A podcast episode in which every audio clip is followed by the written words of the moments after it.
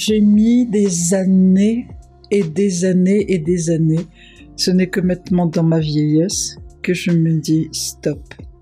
On a été vaincus, on nous a démolis, on nous a colonisés. Mes parents ont payé le prix fort, très très fort. Il y a un héritage douloureux qui est arrivé, mais il y a peut-être aussi des avancées qui sont arrivées ensemble. Je ne suis pas colonisée.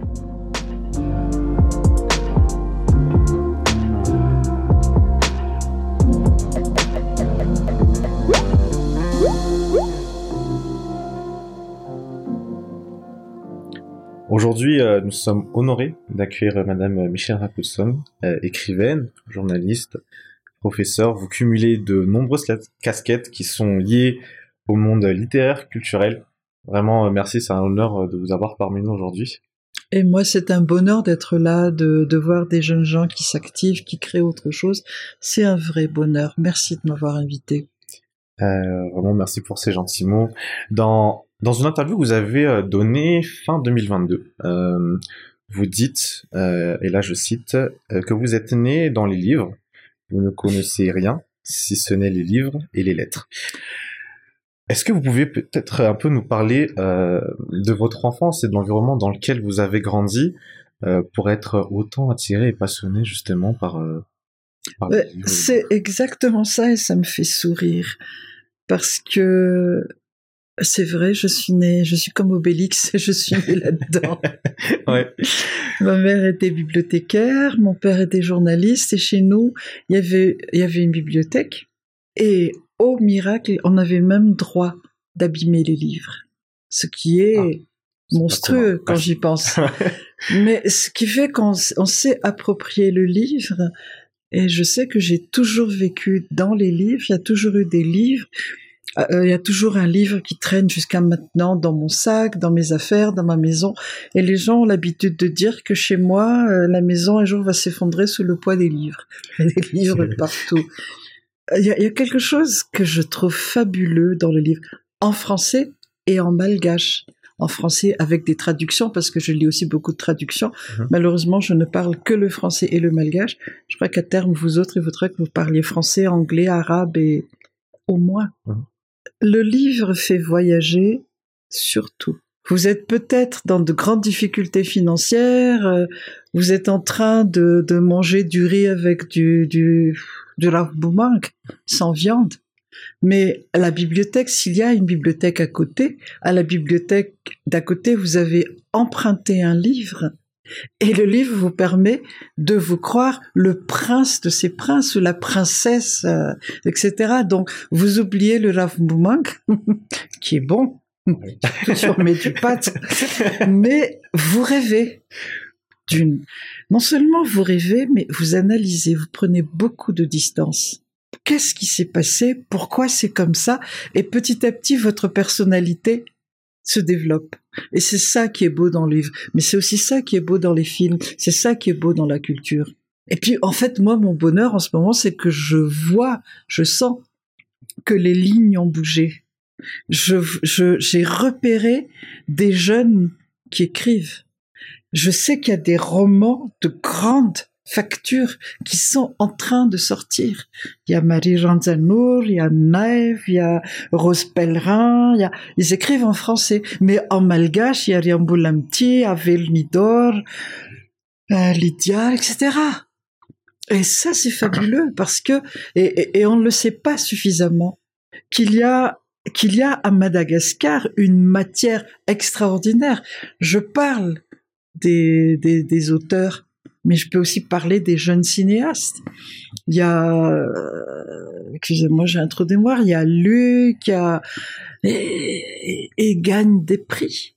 Et, vont, ils vont, ils vont dans les grands festivals. Mhm. Et je me dis, mais pourquoi on les entend pas ici? Pourquoi ils ne laissent pas ici? Qu'est-ce qui se passe?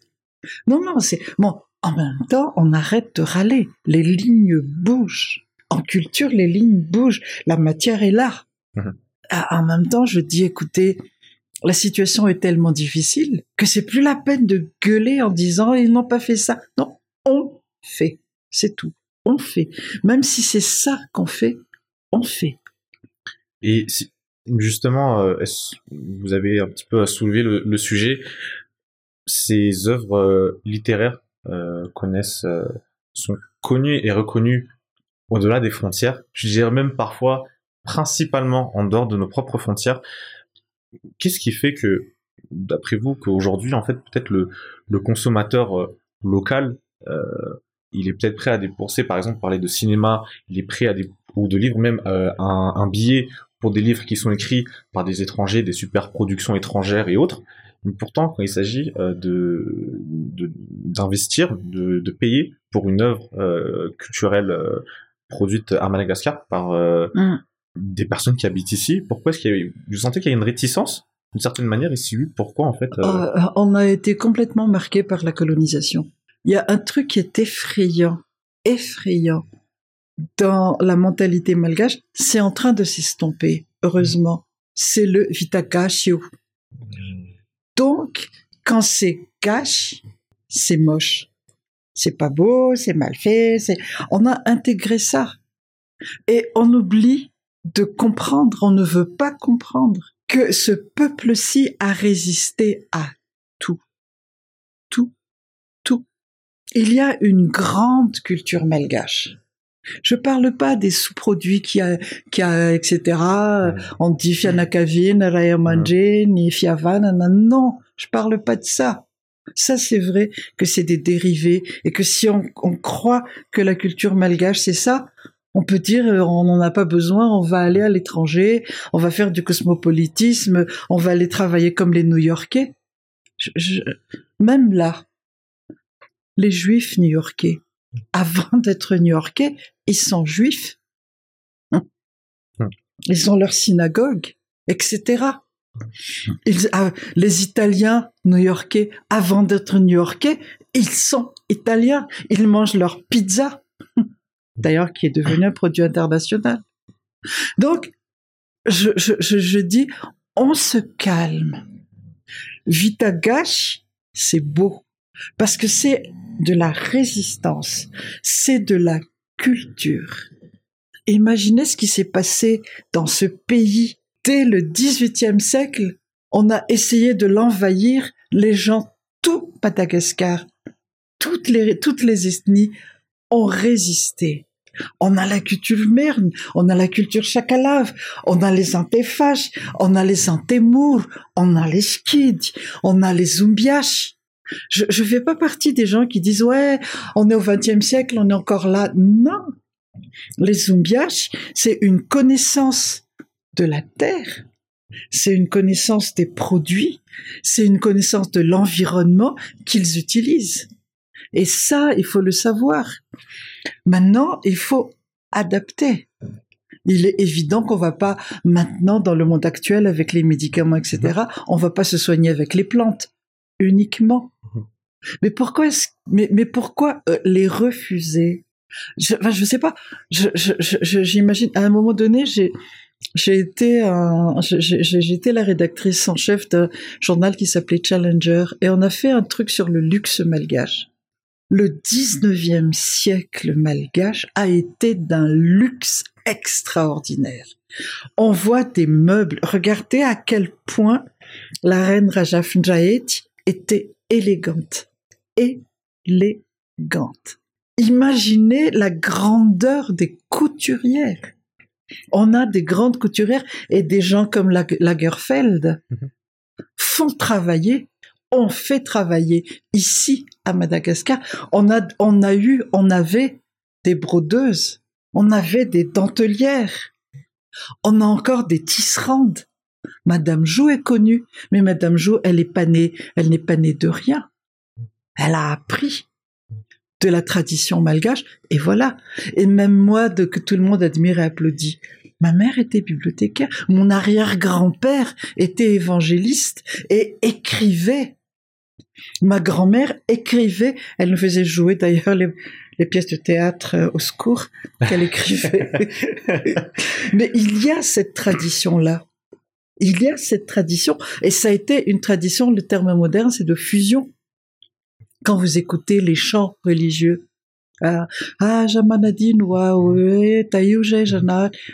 c'est une fusion de musique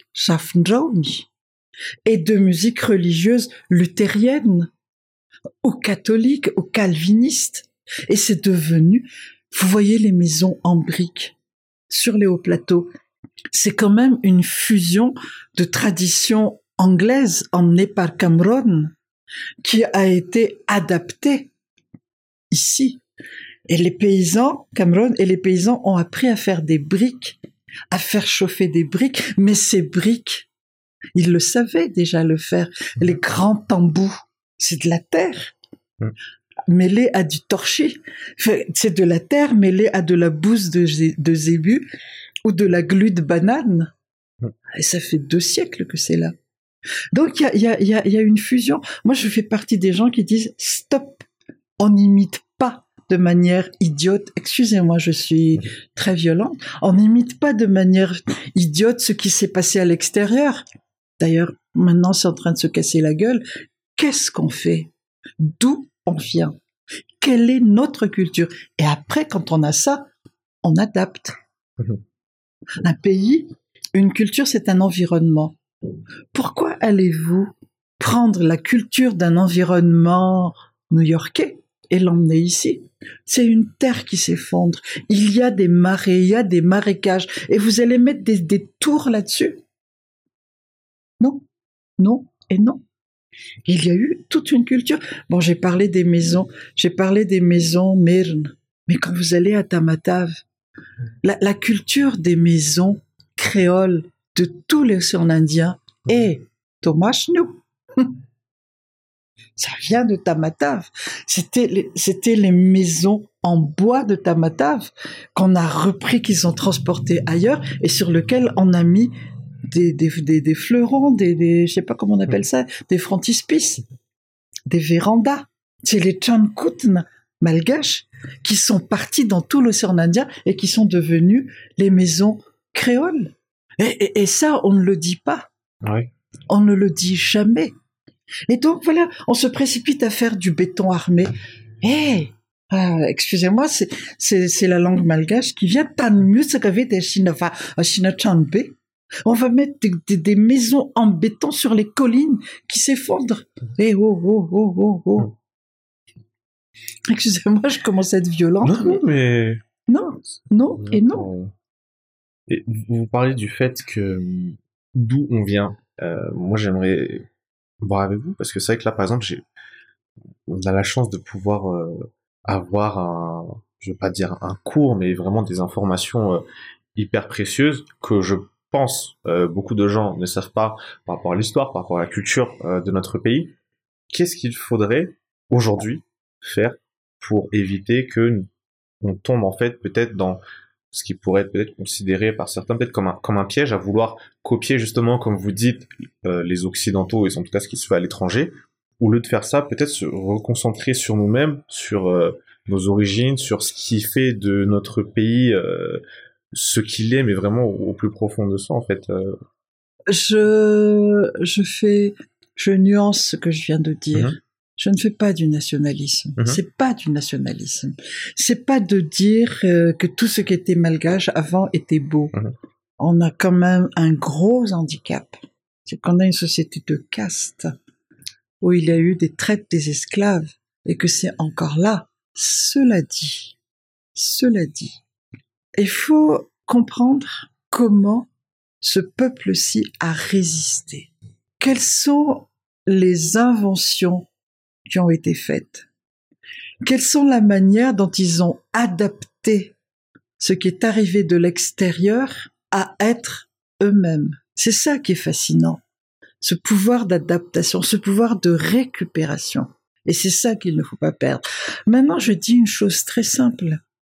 Que votre père s'appelle Anjina Nanana, je sais pas trop quoi, ou qu'il soit le Rakuto Iriambaniri, mhm. Prenez ces mémoires, prenez des cahiers, prenez des carnets et posez des questions à votre père, à votre grand-père, à votre grand-mère, comment ils vivaient autrefois. Je, je, je, suis sur un roman en ce moment et je réalise une chose toute bête, ce que les gens des marécages, enfin, les, les, les marais, là. Mhm. C'est une grande culture. C'est une immense culture. On est en train de les remblayer. Mais est-ce que vous imaginez que sur ces marais-là, il y a des, des canaux, il y a tout un système hydraulique qui a été fait, qui a évité les inondations. Et c'est de, c'est un marais, Betsimtatach, Betsimtatach. Et Tatarn, je ne sais pas comment on dit ça. Et euh, on a foutu tout un système hydraulique qui a fait que ce marais est devenu une rizière, une grinière à riz, un grenier à riz, qui a nourri tout l'Imerne. Et maintenant, va on va, on va démolir ça.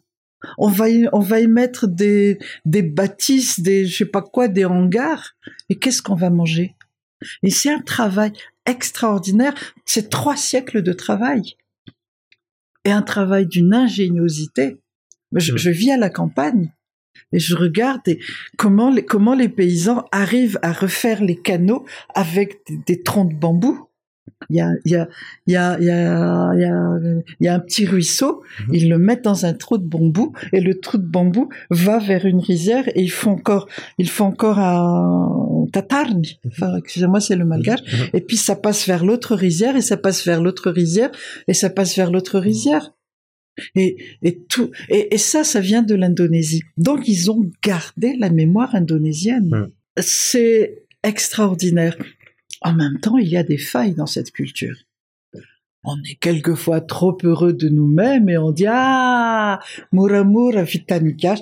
Non non, il faut il faut développer et structurer et surtout travailler, travailler, travailler. Vous, euh, vous avez fait euh, vos, études, en tout cas quand vous étiez à Madagascar, euh, au lycée Jules Ferry, pour ensuite, après, euh, en 1983, quitter le pays pour faire un débat en sociologie euh, Mm. à Paris. Mm. Et justement, dans l'interview euh, citée précédemment, vous dites que vous avez été éduquée pour être française. Mm. Pensez-vous que le système scolaire de l'époque avait une, une volonté, alors que qu'elle soit assu- assumée ou, ou pas, alors à défaut, je c'est peut-être pas le bon mot, mais euh, peut-être pas d'effacer, mais en tout cas d'atténuer Mm. euh, l'identité euh, malgache. Est-ce que vous avez eu un ressenti dans ce sens-là? Ouais. Absolument. Maintenant, je le dis tr- tranquillement. Mhm. L'éducation coloniale, c'était clair et net. Il fallait, il fallait diviser la population en deux. Mhm. Les demi-sauvages, Mhm. qui pouvaient être scolarisés pour devenir des Français, et les sauvages, euh, laissez-les être des indigènes. Ça, c'est clair. Mais heureusement que ça évolue. Donc, les premières années, effectivement, euh, je devais être, euh, j'étais une bonne élève en lettres. J'a- J'avais qu'une idée, c'est qu'il fallait que je possède le français mieux que les Français. Jusqu'à maintenant, si moi, euh, envoyez-moi n'importe quel Français, je le bats. je parle le français mieux que lui. Je peux vous sortir tous les imparfaits du subjonctif. Cela dit, à partir des années 70, c'est une autre vague qui est arrivée. Ceux qui ont fait 68 et qui, eux, étaient en train de remettre en cause toute la culture dite classique en Europe. Et c'est ça, c'est eux qui furent nos profs. Et là, dans la tête, ça a bouleversé. Et puis est arrivé 72. Et là, tout a volé en éclats. Mais ça a volé en éclats.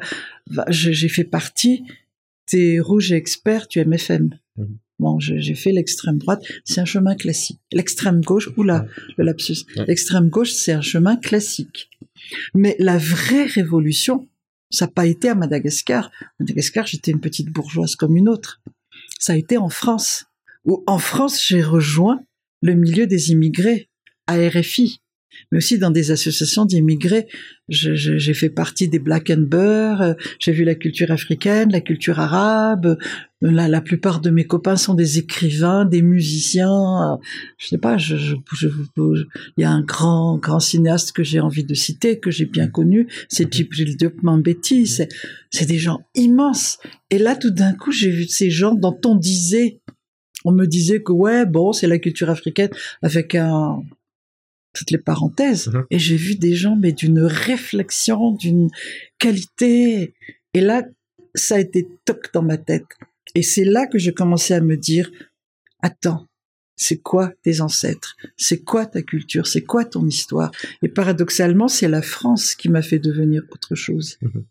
Et après, je suis rentrée, et quand je suis rentrée, après 20 ans, presque 30 ans de France, et ma France à moi, c'est pas la France profonde. Ma France à moi, c'est la France cosmopolite. La plupart de mes la plupart de mes amis sont euh, maghrébins, africains, américains, Amérique latine, euh, etc. C'est là, c'est cette France-là qui est la mienne.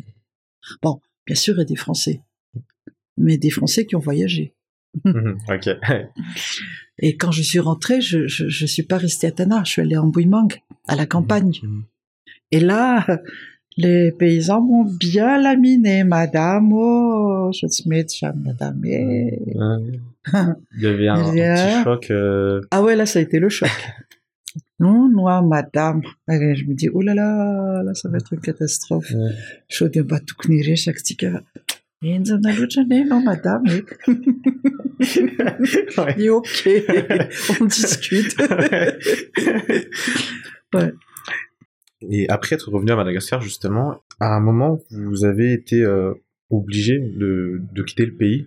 Euh, Est-ce que c'est quelque chose que sur lequel vous pouvez nous raconter? Ce qui s'était passé, qui vous avait, je sais pas si c'est forcé ou si ça a été un choix, mais en tout cas, euh, ça a été les deux. Dit, euh, faut que je parte. Ça a été les deux. Dans ma tête, il fallait que je parte. Mhm. Et un de mes oncles qui était ministre m'a dit, il faut que tu partes, je ne peux plus te protéger j'ai résumé. Et un exil est un exil. Sauf qu'un jour, il y a une jeune maghrébine à qui je remercie, qui s'appelait Nora, et c'était une manifestation, et moi j'ai, rejoint la manifestation, ne, ne sachant même pas ce qu'il fallait faire, et elle m'a dit, c'est vrai que dans ton regard tu portes Madagascar et tu n'arrives pas à quitter Madagascar. Tout ce que je te dis, c'est que si tu veux t'en sortir, tu rejoins les autres luttes. Eux aussi portent leur pays en eux. Si tu rejoins les autres luttes, tu pourras avancer. Et c'est vrai que j'ai rejoint les autres luttes. Et après, je, suis revenu sur, Madagascar, mais, je suis encore dans les autres luttes. Je fais partie du Parlement des femmes écrivaines francophones. Et, c'est en train de devenir un très grand Parlement parce que nous sommes 100, 100 femmes, 150 femmes maintenant dedans. Oui, j'en parle pas beaucoup, mais on est 150 femmes dedans et toute une réflexion est en train de se faire. C'est quoi votre principale mission justement à travers de ce Parlement-là? Non, je suis, je suis un membre comme un autre. Et je, parce que j'ai pas le temps parce que ça se passe à Paris. Mhm. C'est ici à Paris, il y a des réunions euh, sur Zoom, sur etc. À la campagne, Zoom ici c'est très aléatoire. C'est extrêmement aléatoire. Donc quand je peux, je, j'y suis. Quand je peux pas, euh, je continue le travail ici en suivant le travail qu'elles font et en essayant de m'adapter. Mais il y a une vraie, vraie, vraie réflexion. D'ailleurs, je crois que, mais c'est pas sur le Parlement des écrivains, mais il y a toute une réunion des femmes qui est en train de se faire. Mais bon, c'est moi, je, pour l'instant, je suis pas encore là-dedans, mais je trouve que le mouvement est intéressant. oui, effectivement, on en reparlera un mm. tout petit peu plus tard. Euh, je voulais vraiment euh, revenir sur, euh, mm. sur, sur votre histoire, hein, sur mm. comment vous avez vécu certaines choses.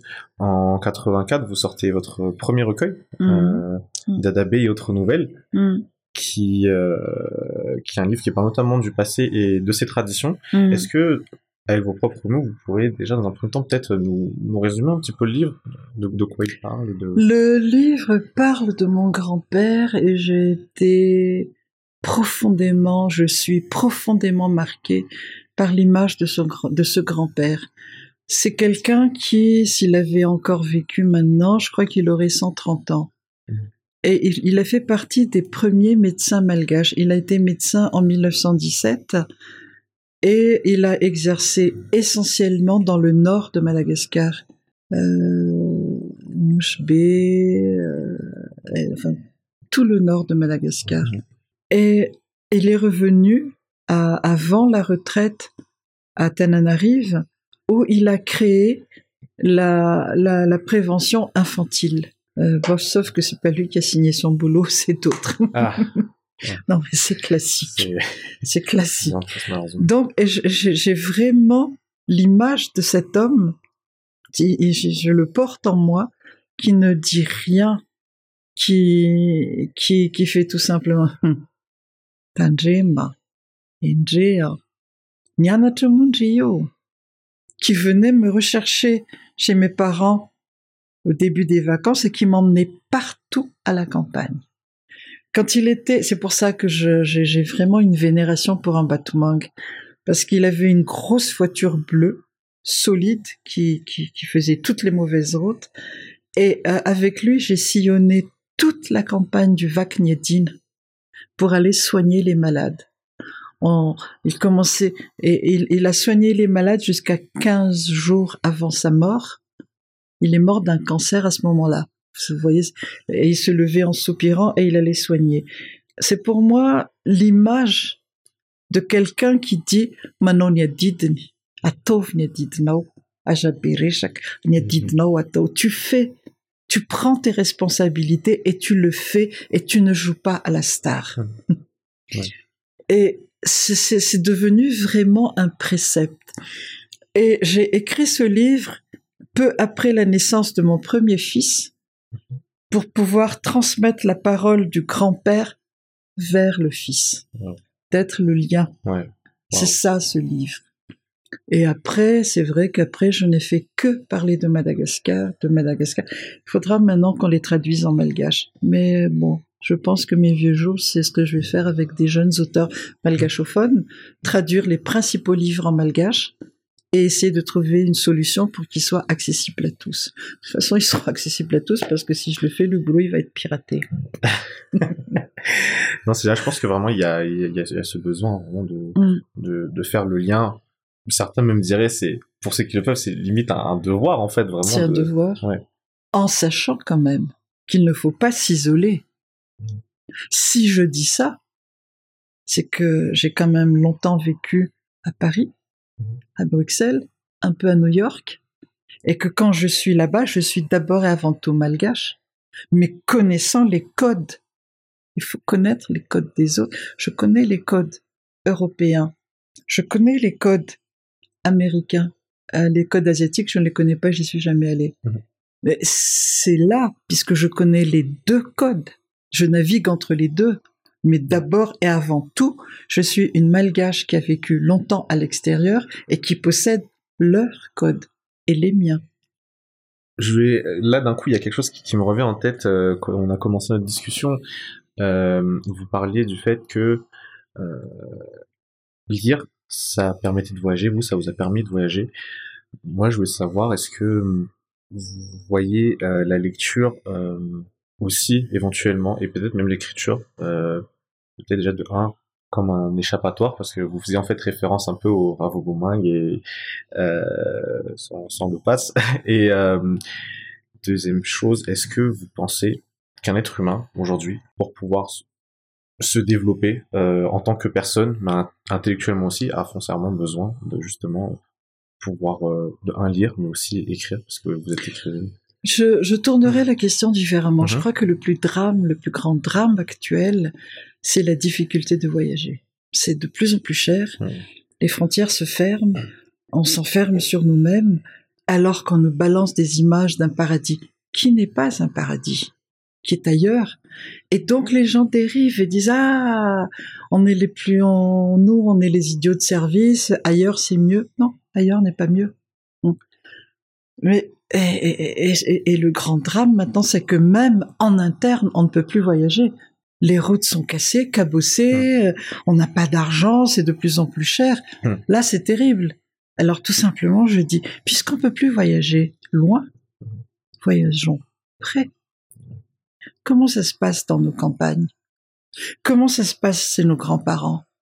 Comment ça se passe dans notre famille? Là.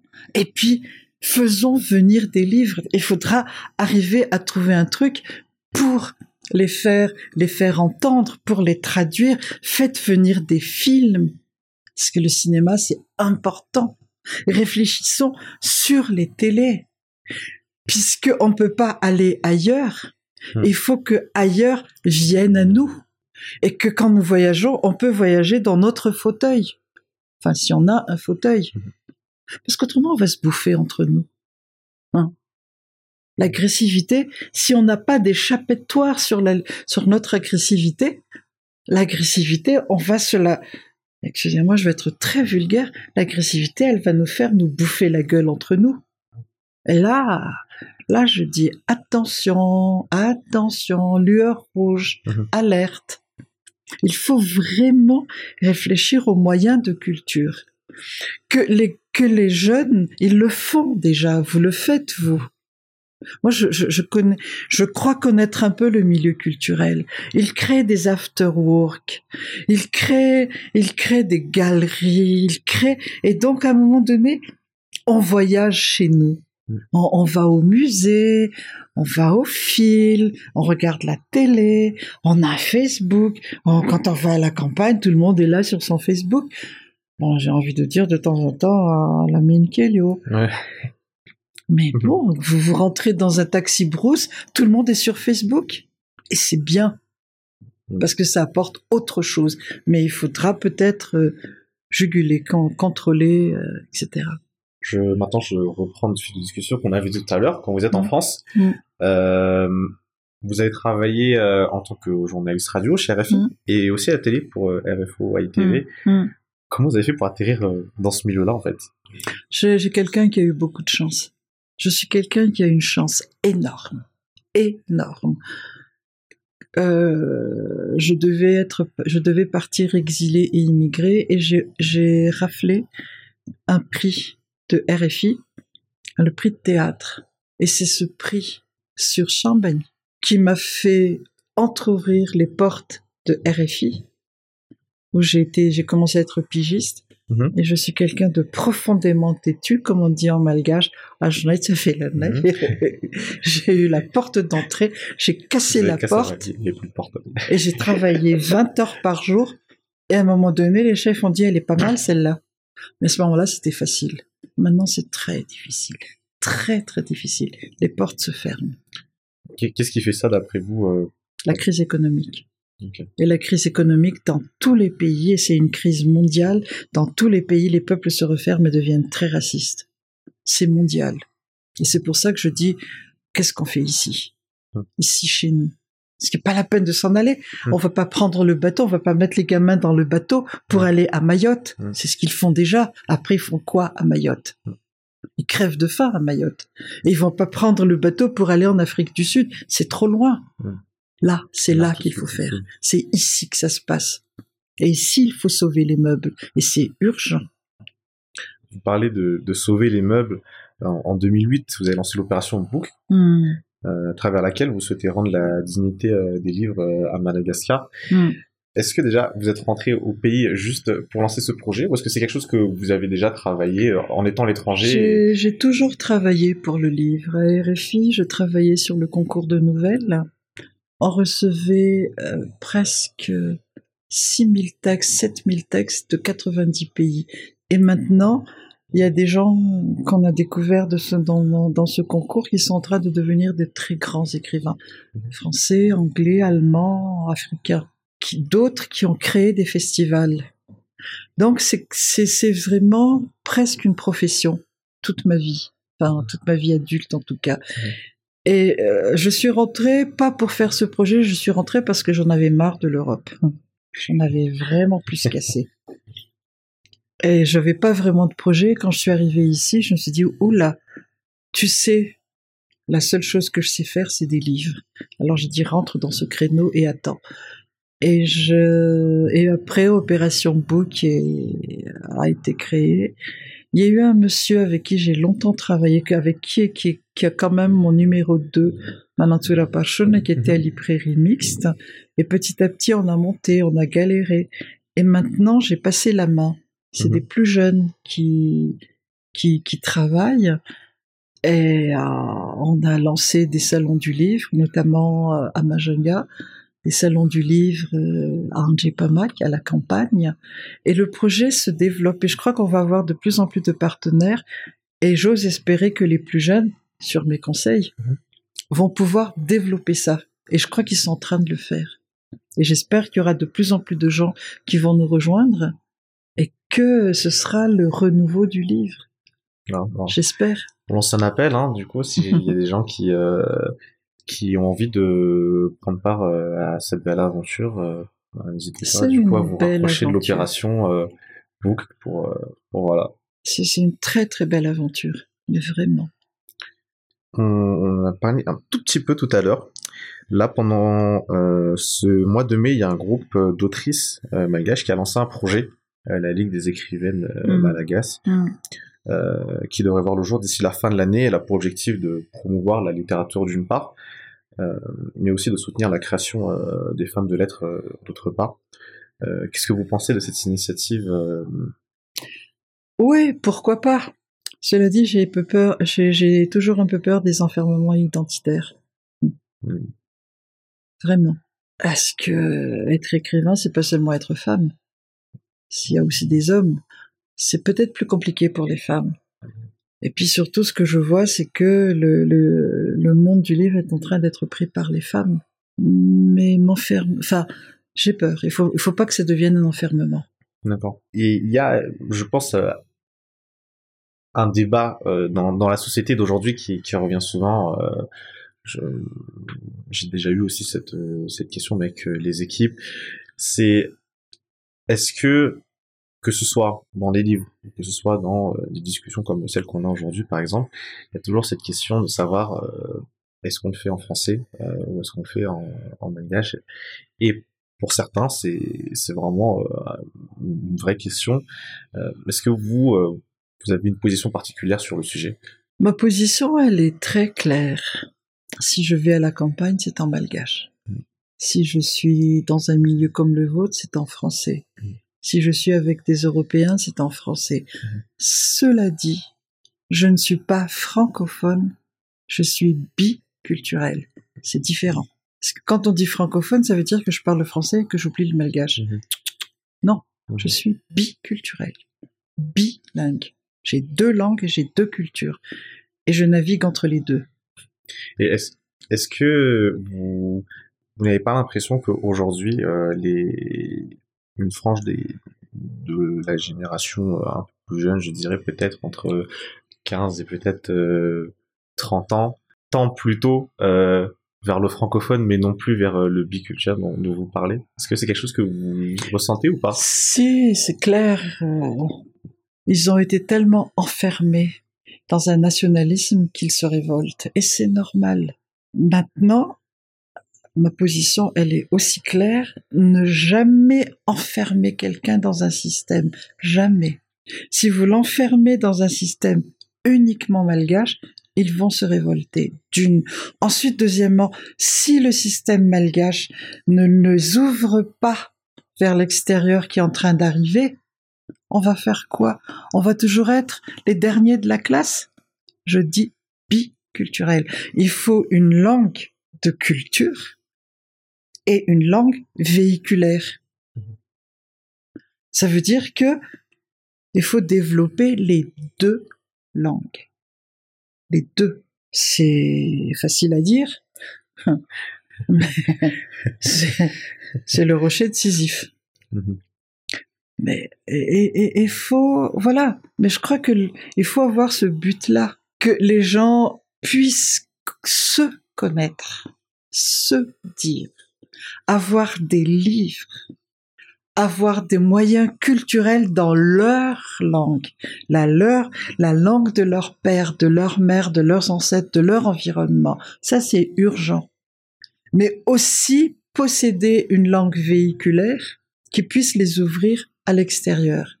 Peut-être pas tout le monde, mais au moins un noyau puissant qui fasse ce lien-là et ne plus avoir de complexe de dire oui, euh, Anne Vajay ou un non. Chacun son truc. On, va parler de, de votre dernier ouvrage, hmm. euh, en Batwang, Le silence et la douleur. Mhm. Dans ce roman, vous racontez euh, l'invasion de Madagascar euh, par hmm. l'armée française. Et euh, grâce à, cet ouvrage, vous êtes récemment devenu lauréate du prix euh, Orange du livre en mhm. Afrique. Mhm. Euh, félicitations d'ailleurs hein, pour cette belle récompense. Est-ce que dans j'ai l'impression en fait que une fois qu'on m'avait raconté un petit peu l'histoire derrière euh, votre premier ouvrage euh, euh, qui était inspiré de, de l'histoire de, de, votre grand-père, là aussi aujourd'hui avec cet ouvrage, vous d'une certaine manière vous voulez toujours servir de de pont, j'ai envie de dire, entre l'histoire et et le monde d'aujourd'hui pour mm. redonner en tout cas une genre un récit en tout cas, une, qui je dirais serait peut-être plus juste parce qu'on a peut-être entendu beaucoup d'histoires sur euh, comment la colonisation s'est passée en fait euh, euh, dès notre plus jeune âge, mais peut-être que certains de ce qu'on aura, certaines des choses qu'on nous racontait étaient probablement erronées. En mm. tout cas, ce n'était peut-être pas la vérité entière. Est-ce qu'il y a vraiment cette envie derrière de vouloir, on va dire, restituer la vérité Oui, mm. oui. Mm. C'est l'histoire d'une invasion. Et dans l'histoire, dans, dans, toutes les invasions, j'ai pris un prototype qui est Madagascar mhm. que je connais. Mhm. Mais j'aurais pu prendre l'Ukraine, j'aurais pu prendre l'Irak, mhm. j'aurais pu prendre l'Afrique du Sud, j'aurais pu prendre euh, des pays d'Amérique latine. Le processus de colonisation est toujours le même. Arriver, démolir, et surtout démolir psychologiquement pour ensuite être dedans et s'accaparer. C'est toujours partout la même chose. Mais dans ce livre, ma réponse, elle est très claire. Ok, il y a eu démolition. C'est ce dont je parle. Il y a eu une peur qui existe encore maintenant. Il y a eu toute une politique coloniale. Mais il y a quelqu'un qui s'est levé. Il faut bien lire ce livre. C'est Tavao, l'esclave. Tout simplement parce que c'est comme on dit en malgache, Janakan Faurin. Il a été, il a fait partie des plus pauvres, il s'en est sorti, il est résilient. Et c'est avec cette résilience qu'il va, j'espère, reconstruire. On s'est moqué de moi en disant ouais, euh, c'est quoi cette image d'épinal, euh, les deux êtres qui se font coucou. Et pourquoi pas? Parce qu'après tout, euh, je connais assez bien la France. Vous allez, vous allez dans le Berry, vous allez dans la Creuse. Euh, le, paysan creusois vous regarde. Eh, c'est quoi cette négresse qui vient, dit-on Et puis tu le regardes, dis, eh, oh, oh, oh, oh, oh. Tu sais ce que c'est? La négresse, elle est, elle est d'origine paysanne comme toi. Ah bon? Ah ouais. Euh, est-ce que toi, tu sais, est-ce que toi, tu sais, tu, sais creuser la terre? J'ai dit, moi, non, mais mes ancêtres, oui. Toi aussi, tu as besoin d'une bêche, tu as besoin d'un... Pour, faire ta terre, tu as besoin d'un tracteur. Ah, ouais, c'est pas con, ça. ouais. Et il vous accepte.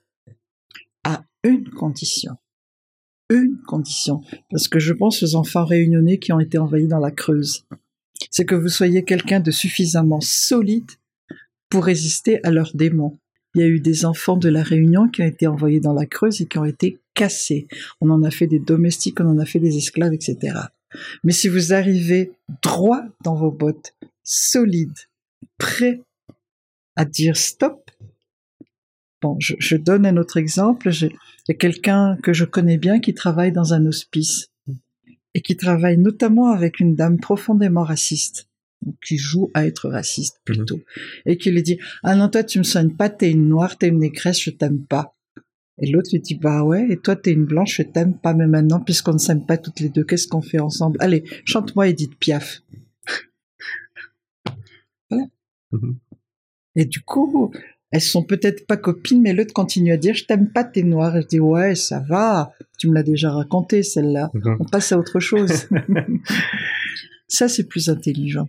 Et vous, euh, personnellement, euh, cette euh, colonisation au sein de, de la famille, vous en tant qu'individu, comment vous l'avez vécu?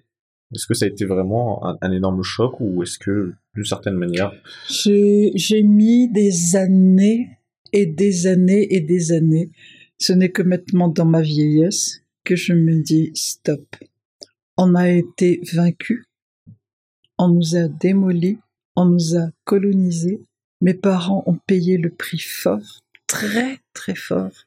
Il y a un héritage douloureux qui est arrivé, mais il y a peut-être aussi des avancées qui sont arrivés ensemble, je ne suis pas colonisé. Je suis issu d'un peuple qui a énormément souffert et c'est ma blessure que j'essaie de soigner, mais je ne suis pas colonisé. Grâce à ce, ce, livre, vous avez pu euh, hmm. bénéficier d'une grande couverture médiatique. Euh, hmm. Est-ce que ça, ça a changé quelque chose? Alors, peut-être pas dans votre quotidien, vous, à la maison, mais est-ce que maintenant, euh, voilà, il y a des choses peut-être qui se font plus souvent ou qu'avant, peut-être, par rapport à avant en tout cas, quoi dans les invitations En fait, il faut être clair, ce prix, c'est le couronnement du travail de toute une vie. Hmm. Mais c'est aussi le couronnement d'efforts des autres, pas moi toute seule. Hmm. Il y a une chaîne pour qu'on pour qu'on soit pour qu'on soit écrivain, connu, renommé. On n'y arrive pas toute seule. Il y a une chaîne qui a fait ça, une chaîne du livre. Et c'est le couronnement du travail d'une chaîne du livre qui doit continuer, d'une chaîne culturelle qui doit continuer, qui doit se développer et qui est là. Et c'est ça qu'il faut voir. Et là maintenant, euh, c'est bon. On m'arrête dans la rue, on me demande des dédicaces, ok. Mais c'est ailleurs que ça se passe. C'est dans les projets qu'il faudra monter. Ou au moins, bon, je commence à être vieille. Je commence à être fatiguée, c'est clair mais euh, il faut que je transmette aux plus jeunes et que je dise voilà, vous reprenez le flambeau. Ma pitafanilu. Voilà. Ma pitafanilu. Euh, je continuerai à transmettre, je continuerai à contrôler, je continuerai à aider, mais maintenant c'est place aux jeunes. On a cassé ma génération et je suis pas la seule là-dedans. Il y a eu des gens comme Lydia, comme Schlouf José, comme euh, Henri Ringshon, euh, etc qui ont fait le travail, qui sont de ma génération. Mais la génération d'avant, il y avait euh, Ramanga il y avait Radzone, il y avait Rambotine, il y avait plein de gens comme ça, Genève Donc c'est toute une chaîne qui continue. Je fais partie, euh, je fais partie maintenant des plus âgés. Et je transmets en disant, voilà l'héritage, à vous de le développer le mur de verre a été cassé. Il y a un mur de verre qui est en train de se reconstruire. J'espère qu'il sera un peu plus haut pour permettre aux, autres de respirer. Et surtout maintenant, je crois qu'il faut apprendre à être suffisamment fort, fort dans sa tête, pour travailler, pour travailler en partenariat et non pas en mendiant. Savoir dire aux partenaires, OK, vous nous apportez ça, nous on vous apporte ça. Comment on fait ensemble? Mhm. et non pas ah vous êtes des pauvres petits qu'on va aider. Ça va c'est bon. Mhm. on n'est pas on est pauvres mais pas des pauvres petits parce que vous avez déjà connu ce genre de langage euh, bien sûr. avec des et je suis une femme noire. Hmm. ah, je suis pas un homme blanc je suis une femme noire bien sûr que je l'ai entendu ma petite chérie c'est vrai que tu écris des contes alors quand est-ce que tu m'en offres? Ouais, c'est cela, ouais. Mm. Je vais te l'offrir, mon compte. Mm. Excusez-moi, je suis vulgaire mm. et agressif, mais oui, je l'ai entendu tout le temps. Tout le temps. Il y a des choses qu'on fait aux femmes noires qu'on ne fait pas aux hommes blancs, c'est clair. maintenant, je le dis clairement, agressivement, agressivement, mais on, me la on ne me la fait plus. Et j'espère que c'est ce langage-là que je vais apprendre aux autres, qu'on soit femme ou homme. Si on te dit pauvre petit, tu dis pauvre mais pas petit. Et est-ce que depuis, vous avez eu euh, le temps euh, de penser au, prochain projet sur lequel vous êtes retrouvé Ah, j'y pense. Ouais, mais bon, euh, c'est derrière moi qui est plus long que devant moi, donc ça devient une obsession. Je transmets, je transmets, je transmets, je transmets, et c'est vrai que je me réveille le matin avec un projet, je me réveille et je dors le soir avec un autre, projet. Et ceux qui travaillent avec moi disent ça y est, elles vont encore appeler la vieille. et, maintenant, je n'ose plus appeler à minuit en disant est-ce que tu as pensé à ça? J'ose plus parce que maintenant, on sait me répondre en disant ah, ah la maturia. ouais. Et, mais vous pensez quand même que ce sera toujours vraiment dans cette optique de vouloir transmettre cette histoire comme héritage aux générations futures Ce sera toujours dans cette optique-là. Il y en a marre de voir les gens pauvres. Marre. Marre de voir les gosses dans la rue. Marre. C'est insupportable. Insupportable. Jusqu'à aujourd'hui, malgré le fait que vous voyez au quotidien, ça vous affecte toujours. euh, Ah non, c'est insupportable. Donc si je peux dire à ceux qui ont la chance de ne pas être ça, voilà ce qu'il faut peut-être faire jusqu'au dernier souffle, je dirais. Et oh, et si vous faisiez ça, ou et si on faisait ça, et de dire bravo, bravo à ceux qui innovent, à ceux qui font des trucs. C'est pas grave, même si c'est une nouvelle recette de coube qu'on donne du coub à- à- avec plein de vitamines aux enfants, allez-y. Et comment faire du coub en grande quantité? Mm. Et si, enfin, je, je- je suis quelqu'un qui passe ma vie à recycler, recycler, recycler. C'est peut-être là qu'il faut réfléchir. Et je suis profondément écolo. Je l'ai déjà dit, je suis écologiste. Je n'en ferai pas du militantisme, mais toute ma vie, c'est pour ça que j'ai une deux chevaux. C'est pour ça que je regarde toujours les Pfarrersischendalen. C'est pour ça que je repère les... Parce qu'en fait, les- la culture malgache est une culture de la récupération. Pourquoi est-ce qu'il... Pourquoi ne pas développer ça? On dit ça pas dans le mauvais sens du terme, Ah mais vraiment euh, avec cette idée de, de sauver l'existant et de le remettre euh, en valeur, en fait. euh, Absolument. Ouais. Absolument, absolument. Pourquoi il faudrait acheter des... enfin, J'adore les robes. Je suis très coquette. Mais pourquoi toujours acheter des vêtements made in je sais pas trop où, mal foutus, alors qu'on a des couturières? Ouais. C'est tout. Faisons travailler nos couturières. Ce sont des grands. Même Lagerfeld, il vient faire Mm. faire. Enfin, il venait pas à son nom, il venait faire faire ses, ses vêtements ici. Pourquoi pas? On a des Eric Reichen, qui est le grand spécialiste de la soie. Pourquoi est-ce qu'il est obligé d'aller à Bali? Pourquoi Eric Reichen n'est pas ici? Il est obligé d'aller ailleurs pour devenir Eric Reichen, un des plus grands travailleurs de la soie, un des plus grands stylistes. Il y a eu André Malagashi dans son temps qui a créé les voitures Carenzi. Mhm. Pourquoi on ne met pas à, à la mode les voitures Carenzi Pourquoi ça devient à la limite juste un petit prototype d'une petite usine? À Antirabé alors que c'est le prototype même de la voiture de marque solide en récupération. Elle n'a pas bougé d'un iota, en fait, quoi, depuis. Et on importe des voitures. Mm. On avait, moi je, je prends les voitures, j'adore ma deux chevaux, c'est un paysan, le mécanicien. Enfin, bon, maintenant je crois qu'il commence à être un peu vieux, il Mm. faut que je prenne un mécanicien plus mieux. Mm. Mais on avait les usines, les usines Somaku, les usines d'assemblage de voitures. Qu'est-ce qu'on en a fait? Non,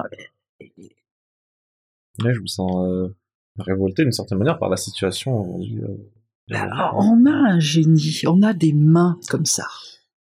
Ceux qui disent, euh, c'est vrai que c'est faux de dire que Amada, on n'a pas le coco, on n'a pas le talent, parce que franchement, on en regorge.